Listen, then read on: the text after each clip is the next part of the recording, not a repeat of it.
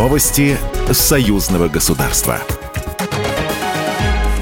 Здравствуйте, в студии Екатерина Шевцова. Встреча президентов России и Беларуси Владимира Путина и Александра Лукашенко пройдет сегодня в Сочи в резиденции Бочаров-Ручей. Она начнется уже скоро, сообщил пресс-секретарь российского президента Дмитрий Песков. По его словам, сейчас идет подготовка к этой беседе. Херсонская область третий день в сложнейшей ситуации. Разрушена Каховская ГЭС, подтоплено более 15 тысяч домов, здания больниц, школ, производственных цехов, погиб урожай. Но Херсонщина справится, с ней вся Россия и Беларусь. Александр Лукашенко считает, что за разрушением Каховской ГЭС стоит Киев. По словам белорусского президента, украинская сторона взорвала станцию для того, чтобы отвести внимание от неудачного трехдневного контрнаступления, в котором было уничтожено почти две сотни бронемашин и погибли более двух тысяч украинских солдат. Россия признательна белорусским друзьям за помилование россиянки Софьи Сапеги. Такие решения идут в унисон с братскими и союзническими отношениями между странами, заявил журналистам пресс-секретарь президента Российской Федерации Дмитрий Песков. Мы позитивно восприняли, разумеется, мы признательны нашим белорусским друзьям за принятое решение, сказал Песков.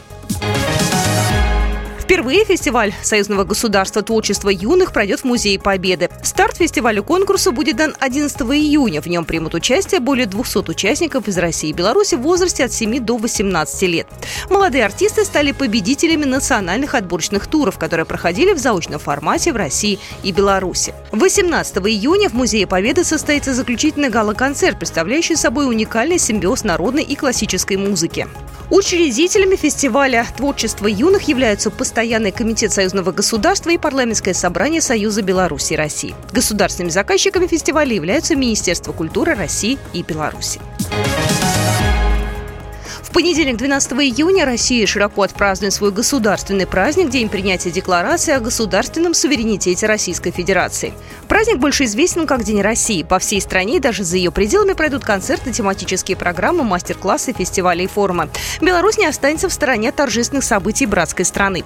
И уже сегодня, накануне праздничной даты, в самом центре Минска пройдет большой концерт, посвященный Дню России. У Дворца спорта перед минчанами и гостями белорусской столицы выступят звезды России и Беларуси. Свои музыкальные поздравления к празднику подарит группа Любе, ансамбль Сибры, Денис Майданов, Дмитрий Маликов, Зара, Василий Горело, Сергей Рогожин, Оскар Абдразаков, Варвара и Виктория Черенцова. Также в концертной программе примут участие группа Skynet из Бобруйска, Нижегородский губернский оркестр, концертный ансамбль морской пехоты «Черный берет» из Калининграда, Тимур Пряхин и сестры Груздевы из Минска. Программа произведена по заказу телерадиовещательной организации Союзного государства.